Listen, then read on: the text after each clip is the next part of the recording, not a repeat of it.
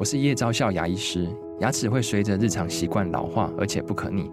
当珐琅质受损，牙齿结构会出现破裂，还有细微的小孔，导致我们牙齿变得又脆弱又敏感。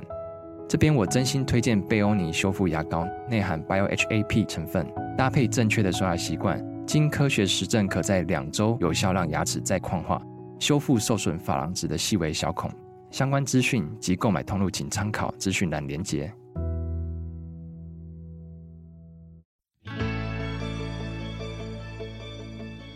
来到肉脚的跑步人生。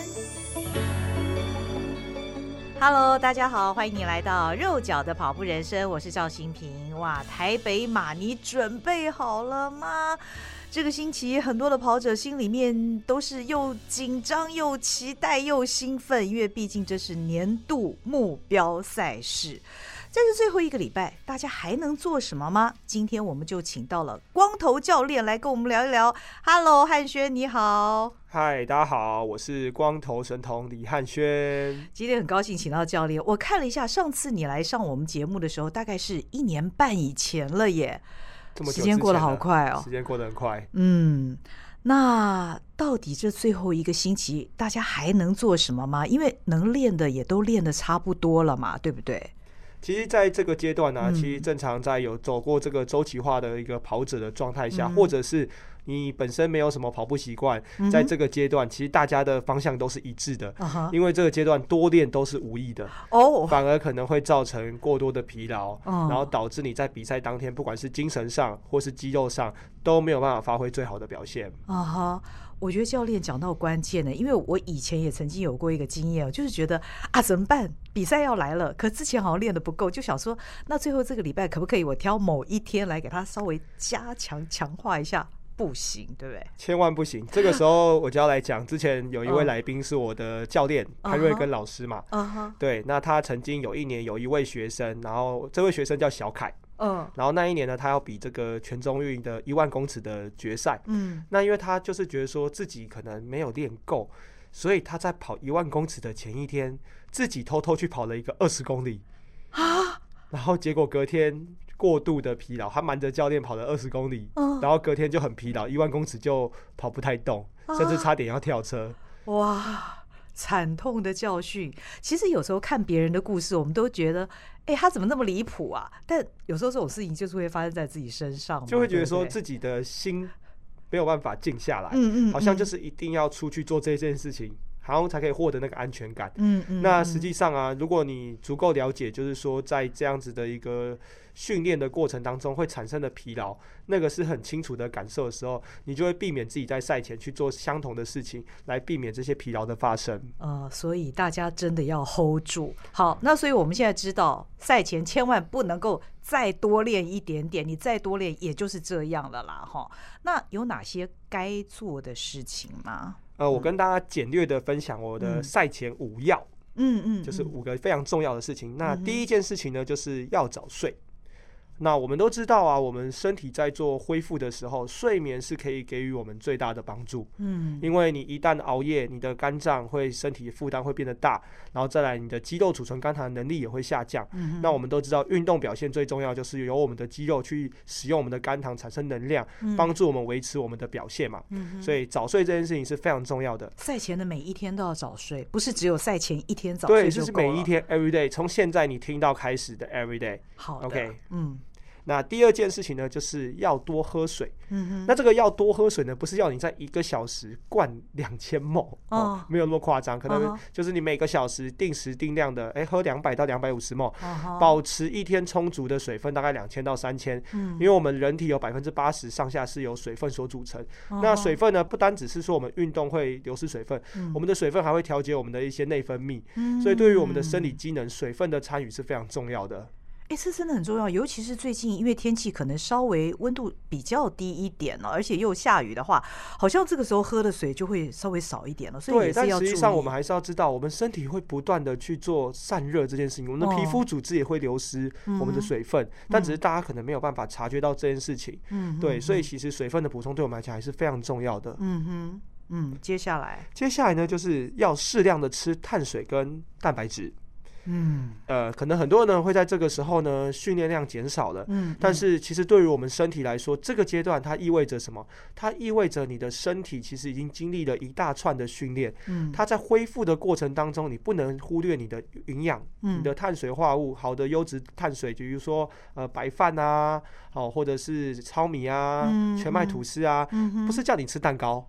好，我们刚才讲的是优质的碳水化合物。哦、那蛋白质的部分也不是要你吃炸鸡，比如说你可以去摄取鸡胸肉、嗯、牛排，哦，或者是羊排这些比较单纯的蛋蛋白质。好、嗯，记得不是吃鸡排哈。好好好，OK，大家要乖一点。嗯，好，再来呢，就是要多注意走楼梯安全啊。惨痛的教训，我我我有好几个朋友都这样子，奇怪、就是之前都没事，但赛前呢，不小心在楼梯上面，不管是上楼还是下楼，哎、就是会摔倒，有哎、呃，其实这种都是就是有一个玄话，就是说很玄呐、啊，uh, 就是通常平常都没事，赛、uh huh. 前的时候就出事。Uh. 那这种东西就是就是很玄，我们也没办法说出一个统计数据嘛。Uh. 那就是大家就是要时刻注意，你的每一步都要小心。好的，好的。对，因为哪怕一点意外，其实不管你是影响到你的生理或者是心理情绪，其实都会有影响的。因为你会紧张，说你会不会有一些状况。Uh huh. 那我们希望说这样子的情绪变化，尽量在赛前是可以避免的。嗯嗯嗯嗯。那最后呢，就是很简单嘛，就是一定要好好照顾自己的身体，因为其实像我们现在已经进入到冬天，十二月相对是一个比较湿冷的天气，嗯，所以我们在整个保暖上。嗯，好，或者是整个生活上，比如说你的呃饮食啊，我们刚刚提到的睡眠啊，然后再来还有一件事情就是说你的运动的选择，嗯，因为其实有些人可能在这个时候还有做一些重量训练，对对，或者是越野跑，哦，或者是极限运动，哦，这种可能或是像很多人我常常就喜欢的暴食哈，这些都是相对比较高危险的运动，代表说其实你没有。在这准备这场比赛当中，就好好照顾你的身体。你还从事了这些可能对于你比赛会有影响、会有伤害的运动的风险发生的一个可能。嗯，嗯，嗯，哇。这些都要注意。那像教练，你就不小心感冒了啊，被大家发现。所以大家可能听到今天我在跟大家来分享的时候，这个声音可能相对是比较低沉的，这样磁性的声音，不知道观众们是否喜欢？很喜欢，很喜欢。可是还是要避免感冒了，不然对于赛中一定会有影响。嗯，对。那刚刚跟大家提到的是赛前五要嘛，嗯、那接下来呢就是赛前五步。嗯哼。好，赛前五步就是第一件事情就是。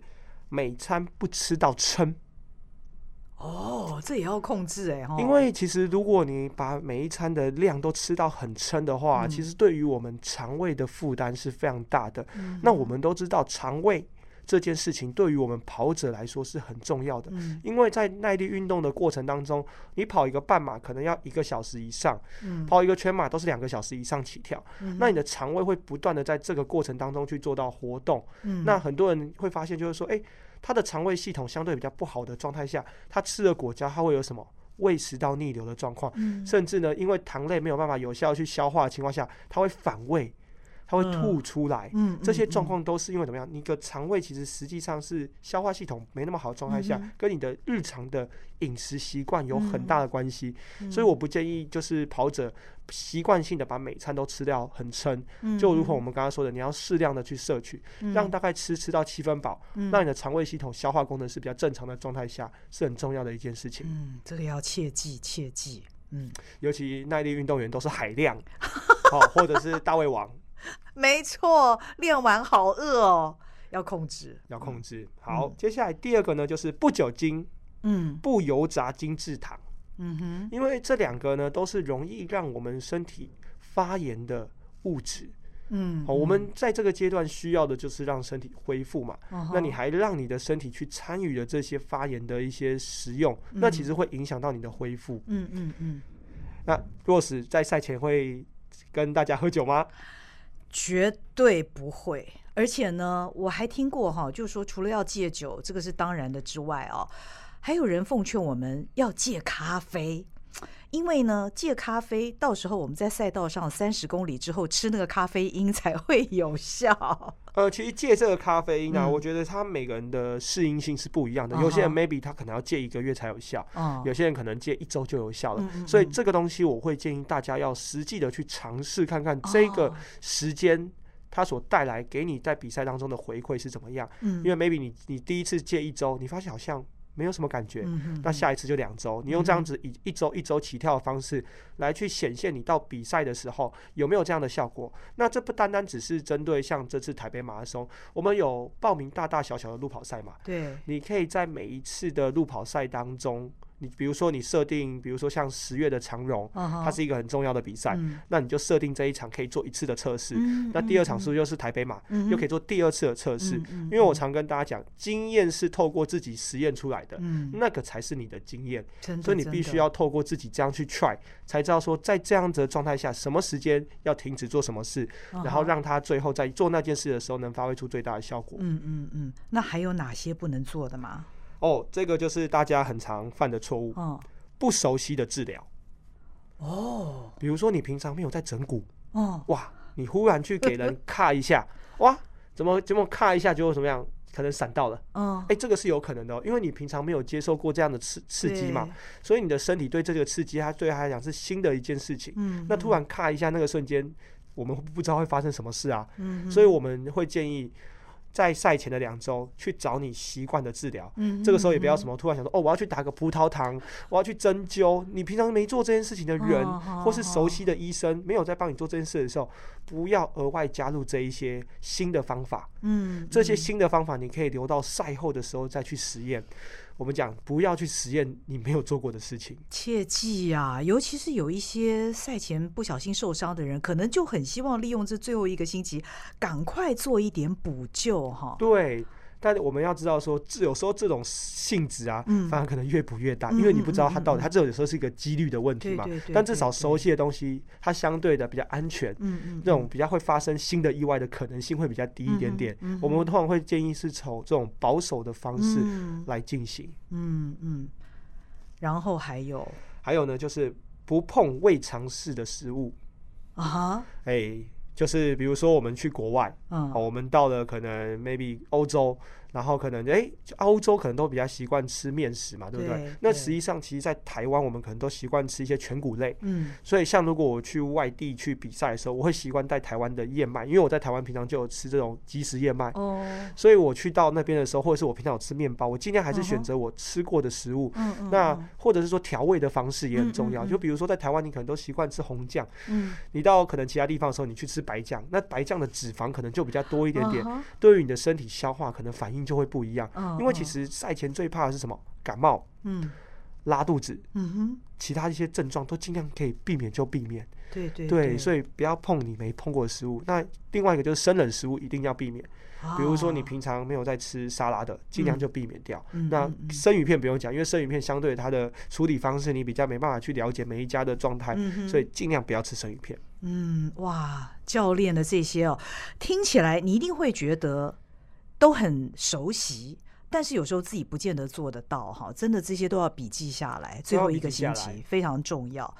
那以上当然教练所讲的，我觉得如果你平常就有非常好的生活习惯的话，这不是一件难事啦。就是你如果都不烟不酒不油炸不甜食，然后也都维持一个很好的作息的话，这相对是比较容易维持的。没错。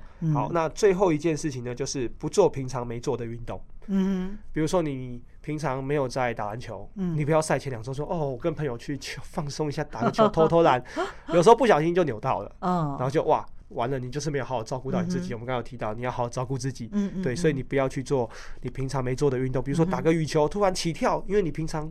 长跑不会有这么高爆发起跳的动作，你的小腿可能负担刺激就会太大，这些状况都有可能会发生，因为肌肉的使用方式是你平常不熟悉的，所以很容易导致在这个阶段容易产生运动伤害。嗯嗯嗯。那刚刚以上教练所讲的，其实都是在对我们的身体可能会产生影响的一些部分呢。那么心理建设应该也很重要吧？因为绝大多数的跑者，不管他。台北马是全马还是半马哦，都是把它视为一个自己的目标，也希望自己这一场能够 BQ 啦，或者是破 PB 啦，都怀抱很高的期待。通常期待越高的时候，心里面可能也就会比较紧张一点，或者是患得患失哦。有没有办法怎么样调试呢？心理层面，我们常说啊，当你都练到一个阶段之后啊，嗯、万事俱备，就欠心。啊哈，真的就前行。那我觉得现在就是因为资讯非常发达，嗯，所以其实，在某种程度上，我们现在都能够看到台北马拉松的，不管是全马，嗯，或者是半马的赛道，对不对？所以这个阶段，其实我们能做的唯一很重要的事情就是意向训练。嗯嗯，你可以开始想象你在赛前当天的早上，你起床开始。是几点？嗯，你会做什么？比如说上厕所，嗯哼，刷牙，嗯，那你会吃什么？嗯，你会喝什么？你可以去想象这样子的一个情境，嗯，帮助你真的进入到那天的时候，这些事情已经先被你模拟好一遍了。嗯嗯，那再来怎么到会场？嗯，比如说你坐计程车，你开车，好进入到会场。那到会场第一件事情你要做什么？可能 maybe 你是会去找同伴，嗯，或者是你会自己去记录。那这样的状态下，你都已经可以先模拟好那个感觉。那你会在什么地方热身？嗯，为什么我们要做这样赛前的意向训练？这样子才不会让你到了比赛当天进入到慌张。嗯，因为我们的人呐、啊，心里一旦慌张，嗯，就有可能会发生失控。嗯嗯，那一旦发生失控，就会进入到大灾难。嗯，所谓大灾难就是你没办法控制的状态下。嗯 OK，那我们可以跟大家分享一下，如果是我的话呢，就是呃，在这个比赛的过程当中，我会去想象，嗯，准备起跑的感受。嗯，因为在准备起跑的时候，你可以感受到，其实其实大家现在听听的时候，就觉得说，哎，我跟你说要准备起跑了。嗯，你有没有发现你好像心心脏有点感觉？对对对，因为你会意象到那一个过程，对所以你就会想象准备起跑。其实现在我说准备起跑，我自己心跳都变快了，开始兴奋了，开始兴奋了。对，你可以去想象这件事情。那出发那个鸣枪的感觉，嘣，我要起跑。那么突然有一个嘣的声音出现，你就觉得说我我真的要起跑出去了。那起跑后第一个一公里，我们通常跑者会做什么？看手表嘛，对不对？对对对。所以你可以去想象，我第一个一公里看手表配速，我应该要到什么样的配速？嗯、那以半马来说的话呢，经过的里程，你可以想象五公里的感受像是轻松跑，嗯，因为这才完成了四分之一嘛，对不对？十公里的感觉像是配速跑，我们平常在做的一些场内的一些半马配速的训练。那十五公里的感觉呢，像是长间歇，比如说我们做的两千公尺的间歇，三千公尺的间歇，跑到后面就开始喘起来，很紧嘛，对不对？那最后两公里呢，其实就是像短间歇那种，比如说亚索八百那样子后段的毅力要撑住，最后的那种感觉。对，其实就是你可以去想象这个过程，跟你平常在练课表其实是相近的，所以我们才说。比赛是反映在我们的训练，嗯，所以我们可以从比赛去意向我们的训练的状态。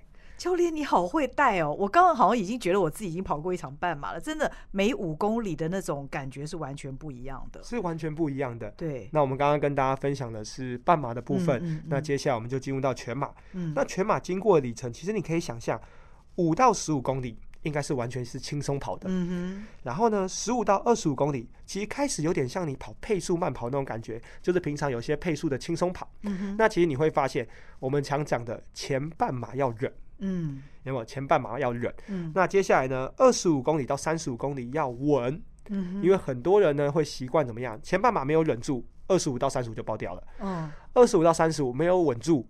就怎么样想冲刺的，因为觉得好像快结束了，但实际上才过了一半。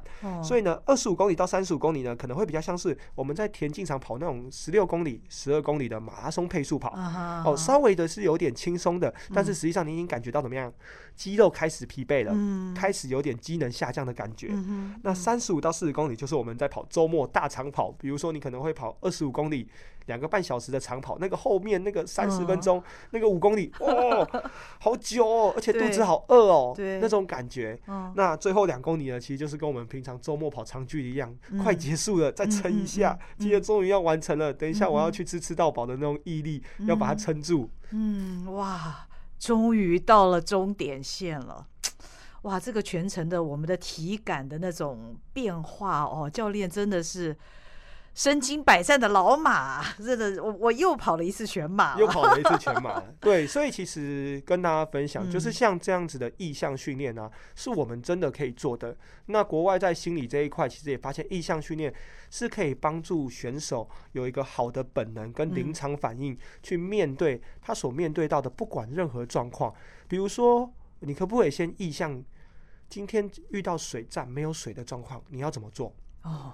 其实这个东西可以先意向，为什么？你要先评估水站里面会有什么？嗯，它会有水，它会有运动饮料，它会有海绵。所以没有水，你还有两个选择：运动饮料跟海绵。那接下来你要清楚你是谁。如果你是一个容易胃食道逆流的人，嗯运动饮料，你可能就可以采用糖水漱口法，不喝到肠胃里，你把它吐掉，一样对我们的身体大脑会有一个欺骗的作用，认为你有补充到糖类。哦。另外一个海绵是不是水？啊，它是水嘛，对不对？它还是可以喝水啊。当然，我们做这个临场反应，它就是一个选择。嗯。那这个选择就是你要选择你脱水的风险，嗯，运动表现下降的状况。来去跑步吗？嗯，还是你选择维持你的运动表现，顶多赛后拉肚子，反正都是不好的状态嘛。但是你可以选择怎么样？因为你要挑战你的 performance。嗯嗯。所以我们在这个阶段，我们就可以把它喝水。因为我也做过这样的事，真的水再没水，可是我其实已经意向过这些事情了。所以当我遇到这些状况的时候，我的临场反应是可以做出相对应的选择，来避免我刚刚提到的慌张、失控、大灾难。嗯，充足的心理准备真的非常非常非常重要。嗯，教练，那在你教过的那么多学生当中哦，在这样的目标赛事里面破 PB 那个成绩最惊人的，大概有到一个什么样的程度？我觉得这个市民跑者无可限量啊，嗯、无可限量，超可怕。从那种六小时的忽然进步到三小时的都有哈，真的有有这种这么夸张的？真的有，我觉得那个真的是无可限量。哦，对。那有这么惊人的进步，他们都是经过怎么样的准备呢？呃，我觉得有些跑者比较特别，就是他刚开始跑的时候，嗯、因为可能他 maybe 第跑第一场全马的时候，我还没有执教他，嗯嗯，嗯，他就是懵懵懂懂的，嗯、然后去跑了一场全马，嗯、然后半抽西抽，半抽西抽 这样子，然后回到终点，嗯、然后后来接受过教育之后，他本来的其实值就有一定的能量嘛，哦、所以我只是。帮他去修饰了一下他的一些训练方式，他就自然的把他的一些能量就展现出来了。对，所以其实有些跑者的值本身是好的，只是他没有方法。所以其实我常跟我的学生分享，就是说，呃，我对于有一句话是特别的有意思的，就是你还没有成功，是因为你不够努力。嗯。因为这句话其实听起来还蛮激励人心的，嗯，但实际上呢，我觉得在现今的社会啊，资讯这么发达的状态下，不单单只是靠努力，而是要有方法的努力，嗯，因为当你有方法的努力的时候，你才会事半功倍。哦，对，不是埋头苦干，一直跑，一直跑。哦，所以听教练的话真的很重要，科学化训练真的很重要。因为你要排成你的训练处方，你的训练哪有有氧耐力，有摄氧能力，有乳酸能力，有恢复的训练，不同的训练当中交织在一起，它的组合会产生不同的结果。嗯，所以跑步真的是一个很大的学问啊，它是一门科学，它是一门科学。对，然后再一次就是教练的工作，就是说，哎，我们需要帮助他们。不管是在训练层面、技术层面，或是心理层面，嗯、他们都必须要让我们跟他们是非常的契合的。嗯，所以有时候我们讲师徒间的默契，嗯，也很重要，密切的沟通，密切的沟通。我的一言一举，或是他的一言一举，我们都知道彼此要做什么。嗯嗯嗯，这非常重要，找到适合自己的教练。那另外就是，那每年呐、啊，当然大家都做了很长足的准备哦，但总是会有一些意外发生，特别是赛前。你就是不小心受伤了，但是因为要大家放弃台北马这场赛事，其实是一件非常难的事情哦。所以对于这种身上有伤仍然要出赛的素人跑者们，教练会怎么建议呢？其实遇到受伤最关键的第一件事情，嗯、找寻专业的运动背景医生评估。嗯哼哼，因为如果你今天找的是可能没有运动背景的复健科医师，他一定跟你说休息，对，不要跑，对，不要跑。嗯、可是有运动背景的医生，他会评估怎么样？他透过一些理学的检查，嗯、哦或是超音波来了解，知道说你现在的组织究竟发炎到什么程度，嗯、撕裂到什么程度，是否可以承受这样子的距离。或是那样的强度，嗯嗯嗯，这个东西都是可以有效的评估出来的。嗯嗯，所以我们其实做教练，我们是在医生评估之后去做决定，是否要出赛。嗯嗯，因为我们也是尊尊重专业，就是说医生的判断跟我对这个学生的了解，我们认为你是可以出赛。那你能做到什么程度，我们也会限制你。嗯，比如说你现在可能就是一个刚扭到，可是体型恢复差不多。如果以完赛为目标，那当然没问题。可是你说你要去 challenge 你的 PB，嗯嗯，那这个状态可能就不是那么的理想，嗯哼，所以其实就是要让学生去了解你现在的状况是什么，嗯，我们要面临的挑战是什么，那我们能做到的是什么，嗯，这些东西就要很清楚的让学生知道，因为最终决定要出赛的不是我，对对对，我会把这个问题让给学生去做选择，哦，学生选择的我就是陪他一起去完成。我们最后的角色就是陪伴学生完成他们的选择，嗯，前提是一定要经过有运动背景的医师评估过，一定要经过有运动背景的医师评估，哦、所以我都会跟他们说，一定要先去看医生，嗯哼，因为医生才能帮你确切的找到组织的问题，嗯，我没办法，我又不是那个神通，对，我只是神童而已，嗯哼，对。嗯、那在赛中哦，其实刚刚教练就讲到，通常我们一起跑，我们会很注意看自己的配速，尤其一开始容易冲的很快嘛，对不对？那到底在赛程当中，不论是半马或全马，我们应该要一直盯着自己的配速吗？为什么我会这样问呢？因为有时候 你会受自己配速那个影响，你会会很紧张。那特别是在不久前，我听到一位选手的访问呢，他他不是素人，他是选手，当然那是他个人的习惯啦，他都是凭他的体感，他不看配速，因为他觉得这对他来讲是一种最自在的方式。那对于这样的素人跑者，你会觉得他在参加这样目标赛事的全马或半马的时候，他该怎么样去看待自己的配速呢？针对这件事情呢，我有不同的角度来跟大家分享啊。嗯，就是首先我们去看这个比赛的时候，我们有三种方向可以看。嗯，第一个是你的心率区间嘛。哦。第二个是你的配速区间。哦。第三个是你的身体的呼吸的体感。哦，那第一个心率区间呢，其实我们都会可以抓到说我们适合比马拉松的训练区间嘛。嗯嗯。好，比如说在我们的 Zone Two 上下。那当你今天只要超过 Zone Two 的时候，其实你的身体应该会很清楚的感受到你的腿部或是你的身体的呼吸感受会开始变得比较急促。嗯。所以你就要避免怎么样？你的身体去超过心率 Zone Two 的区间，这是第一件事情。嗯。那配速的部分，我们常讲说说，哎。配速它其实现在因为我们都有代表，嗯，所以它是可以 setting 好的，嗯，比如说你今天的配速是哦，我举例啦，四分半到四分二十，嗯，它是可以设定好，一旦你超速，它就会震动，嗯哼，所以它是可以有效被设定在这个区块。OK，那第三件事情我想讲的就是说呼吸的体感，嗯哼，那呼吸的体感其实会取决于说你在训练的时候，你有没有认识你的身体。嗯，因为很多的跑者在训练的时候是没有去感受自己的呼吸变化的，嗯，比如说他只知道喘，嗯，跟不喘，嗯哼，两个变化，嗯，那其实我们其实应该要更细微的去知道说喘，有点喘，嗯，微喘，不喘，没感觉，哦，所以其实，在不同的状态下，其实它可以对应什么？为什么我们讲呼吸是一个非常重要的体感指标？嗯，请问你喘代表什么？其实你的身体的能量是怎么样？相对是不足的，所以需要怎么样？氧气进入到你的身体，供给你能量。嗯，所以那个阶段其实基本上你已经进入到无氧的状态了。嗯，你不喘代表什么？比如说像我们做 EC run，嗯，你是不是完全不会喘？对，所以相对那个状态是你可以一直保持在很好的跑姿，很好的节奏感。嗯，所以其实啊，在这个状态下会换到回到源头，是你了不了解你？嗯，你了解你自己在什么样的状态？哎，Zone 2的状态是什么？对应到的呼吸是什么？对应到的配速是什么？其实这三个东西，它其实是相连在一起的。虽然我刚刚把它拆成三个一起讲，嗯、但其实它是相通的。嗯，那只是说你在训练的时候，你会找到哪一个点去帮助你认识你自己。嗯、当然，如果你能把这三个点串在一起，那你会变得非常的厉害。嗯嗯，哇！我觉得刚刚教练讲的这一段笔记笔记很重要，而且其实不只是台北马了，每一场赛事都适用哦。认识自己的身体，没错。那教练，像这样的一场比赛啊，我们到底该怎么看待自己的表现？因为当然啦，破 PB 不用讲，那就是高兴的不得了嘛。但其实里面也会有辛苦的、不好的部分，我们该怎么看待它呢？其实我常跟我的学生分享一个叫 In Alone，嗯，或是另外一个名词叫 Flow 心流嘛，对不对？嗯嗯嗯。那在这个心流当中，有一个非常重要一个点，但我们今天不讲那么复杂，嗯，我就讲其中一个点。这个点。能够帮助心流的其中一个点叫做平常心。Uh. 那大家认为什么是平常心呢？我跟大家分享一下，大家可以停留五秒钟想一下。Uh huh. 好，三、二、一。所谓的平常心呢，是当你在面对结果的时候，嗯、你能不能坦然的面对？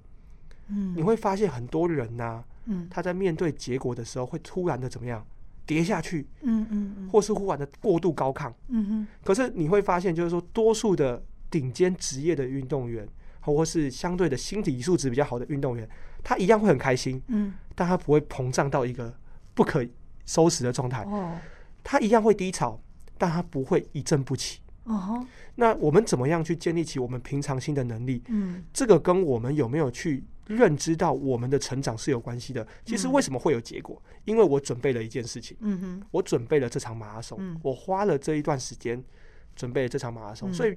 结果都会有过程，嗯嗯，那你有没有去正视你的过程过？很多的跑者可能都很认真的训练，但从来没有回过头去正视过程，或是在过程当中没有正视当下的过程。嗯，我举一个例子来说，其实在一个马拉松的周期，maybe 是十二周，嗯，到十六周之间，甚至有人更长二十周，嗯，那每一次的训练跟每一次的准备是不是都不太一样？比如说我去年准备台北马，跟今年准备台北马。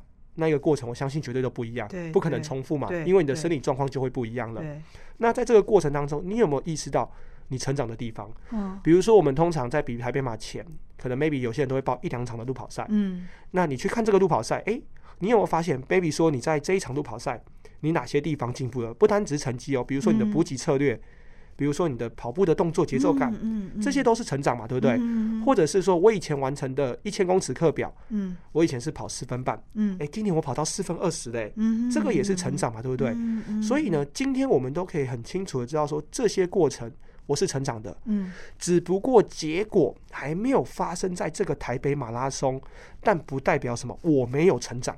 我是成长的，嗯，所以我是进步的，嗯，只不过结果还没有发生在我想要的这一场，但未来会不会发生，一定比以前更有机会，因为我履历过来，我成长了，我的能力是进步的，嗯，所以这个心理状态，平常心是怎么样？你要能够倒推回去，你开始的这个过程当中，你有没有认识到你自己成长了？嗯嗯嗯，每一个部分都很重要，每一个部分都很重要，而不是最后的结果。对，我们当然希望说每一个跑者都能够创造出他好的结果，但是不可能永远都是怎么样，都是非常的好的嘛，一定会有一些低潮状况。对，但是我们都可以倒推回去看曾经做过的事情，因为都是有迹可循的。哦哈，那怎么面对自己在赛中碰到了意外的情况呢？比方说这次教练你参加纽约马哦，我们看到你的 po 文，其实心里面都是觉得啊。怎么会这样子？就发生在那一瞬间。那但是你就是碰到这样的意外，对你你事后怎么来面对这样的意外？除了那个失望以外，呃，我觉得失望一定是难免的。嗯、但是我觉得我们在移动的过程或是人生的过程，就是在做选择而已。嗯，那我当时我的选择就是，哎，我想要继续把它完成，因为对我来讲，这是一个非常重要的时刻。这是我再一次踏上我的马拉松的赛场。每个人都有属于自己的选择。对，那我选择是继续完成。那我常跟我的一些小学的学生或者国中的学生分享说，你只要能够支撑你做的选择，有何不可？就是你做完这件事情，你能够承担这件事情的后果。嗯，那你为什么不能做？有有一句话叫做“明知不可为而为之”。嗯嗯，就是你明明知道这件事情是不太可能的，或是这件事情做的不一定是好的，但是你还是愿意去做。为什么？因为你知道说那对你的意义是什么。嗯，那你心里有这个核心的意义之后，你就会选择去做你想要做的事情。嗯嗯，所以我在这个阶段，我我知道说这件事情对我来讲是非常重要的，我还是把它走完了。嗯，对。那面对这些意外的时候呢，其实我觉得最重要就是当下你想要的是什么，那你能不能去承担这个意外的后果？嗯嗯，如果不行，那你就选择弃债，因为你知道说这个意外你继续坚持，它可能会有更大的意外。那你没办法支撑你做这个意外的选择，那你就要选择怎么样避免这个意外发生。嗯嗯。那 maybe 你可以支撑这个意外所带来的选择，那你就继续前行。嗯，我觉得就是一翻两瞪眼。嗯，你去做那一个选择，我觉得没有对与错。对，因为那个是你独有的意义嘛，对你来讲这是很有意义的一件事情，你还是会把它完成。嗯，对，所以我们当然可以看到，就是说不管是在国外。NBA 的选手，他打到冠军赛，他也会因为状况怎么样，嗯哼，没有办法继续打了。嗯嗯，他很想上场，但是他可能因为这一场打完之后，比如说 Kevin Durant，嗯，他为了上场，他的跟腱断掉了。对啊，他因为他知道说这一场对他来讲非常有意义，他选择了上场。跟腱断掉了，但是他也是支撑他这个选择，他现在还是在 NBA 继续征战，嗯、还是表达出非常棒的成绩。嗯，但当然事后大家还是会评论说，诶、欸，如果他没有上场，嗯、现在又会怎么样？那我觉得那当然是事后话。嗯、可是我觉得他是一个非常敬业的职业运动员。嗯嗯，对，他到现在三十多岁还是可以上场三十分钟、三十五分钟以上。我觉得很佩服他了，某种程度来说，嗯，很厉害，已经三十多岁还在打三十五分钟以上，篮球比赛是非常激烈的，嗯嗯嗯，对。所以教练，即便纽约马这次的结果不如你的预期，你仍然是非常珍惜这次的整个过程。我觉得非常的不一样。其实，呃，这一次纽约马给我一个非常大的感受，嗯，呃，加深对生命的印象。这句话怎么说？其实以前我没有在这么后面过啦，对，大家都知道嘛，对，所以我我当然知道说跑马拉松是一件很辛苦的事情，但是对于市民跑者跑马拉松，它又是什么样的事情？嗯。我可能只能感受到是它是辛苦的，嗯，但我非常的能够感受到，对有些市民跑者来讲，他真的是刻苦不容易的。嗯，那个过程，因为他们 maybe 会遇到的伤痛或是感受是完全不一样，所以我才能够理解到说，诶，为什么教练会站在某些地方的时候，对他们来说是一个很大支持他们往前的动力。嗯，所以也知道说，诶，自己站在某些位置的角度，对他们来讲其实是。非常意义不凡的，更能够把我这个角色跟他们的角色的连结度，知道说原来为什么我们之间会有这么大的连接，因为在比赛过程中，我这次能够感受到这个生命 强大的地方。你终于感受到后段跑者的感受了。对对对，但还好教练其实也没那么后段了，只是以你的标准来讲，对，以我的标准来说，嗯，对，那就我觉得这也是一种学习啦。对对啊，就是哎，以前没有遇过这样的状况，那我这一次遇到的，我真的是。对我生命的印象加深了非常非常的多。嗯，对，我觉得教练这么年轻，你的心智方面真的是非常非常成熟的。嗯，那教练，你这一次自己有跑台北马吗？呃，我本来是有报名的，但我现在就是全力的做大家的后盾，然后在这个不管是可能中继点或是终点来帮大家加油喝彩。嗯嗯嗯。那跑完了台北马之后啊，这么一场重要的赛事之后，我们常常都会说，哎呀。接下来好像可以休息一段时间，是真的吗？我们。可以休息多久再展开下一阶段的训练？其实我觉得台北马它是一个非常棒的一个日期哦。我们它都办在我们的十二月的第三周嘛，对不对？所以意味着 Christmas 要到了。嗯嗯嗯，请你好好享受你的 Christmas 跟你的 Happy New Year。嗯嗯，就是这两个阶段，好好的享受。明年跨年后再来好好的投入你的训练，因为你在台北马后，其实你的身体已经疲劳了。嗯，你的生理跟心理在这一段训练当中也会怎么样？持续的输出。嗯，所以现现在你要让身体有一些输入，能量输入回来，所以两周的休息，我觉得大家也不用太担心。对，你可以在这两周当中做一些可能你在训练周期没有做的事情，来去补足一些你想要的能量。那准备好了，能量蓄够了，我们再迎接明年的训练。这时候可以喝酒吃甜食了吗？当然没问题。这时候炸物。那我们是，我们是放松，不是放纵哦。这两个词是不一样的哦。放松是怎么样？你喝个两三瓶，啊，不是喝个二三十瓶 哦，那个是完全不一样的哦。对，我们是适量的放松。对，为了自己在这一年哦这么努力的在跑步这条路上，然后准备了台北马拉松。你看他多贴心啊，在十二月的第三周就知道说你要准备过 Christmas 跟过年了。嗯嗯，对啊。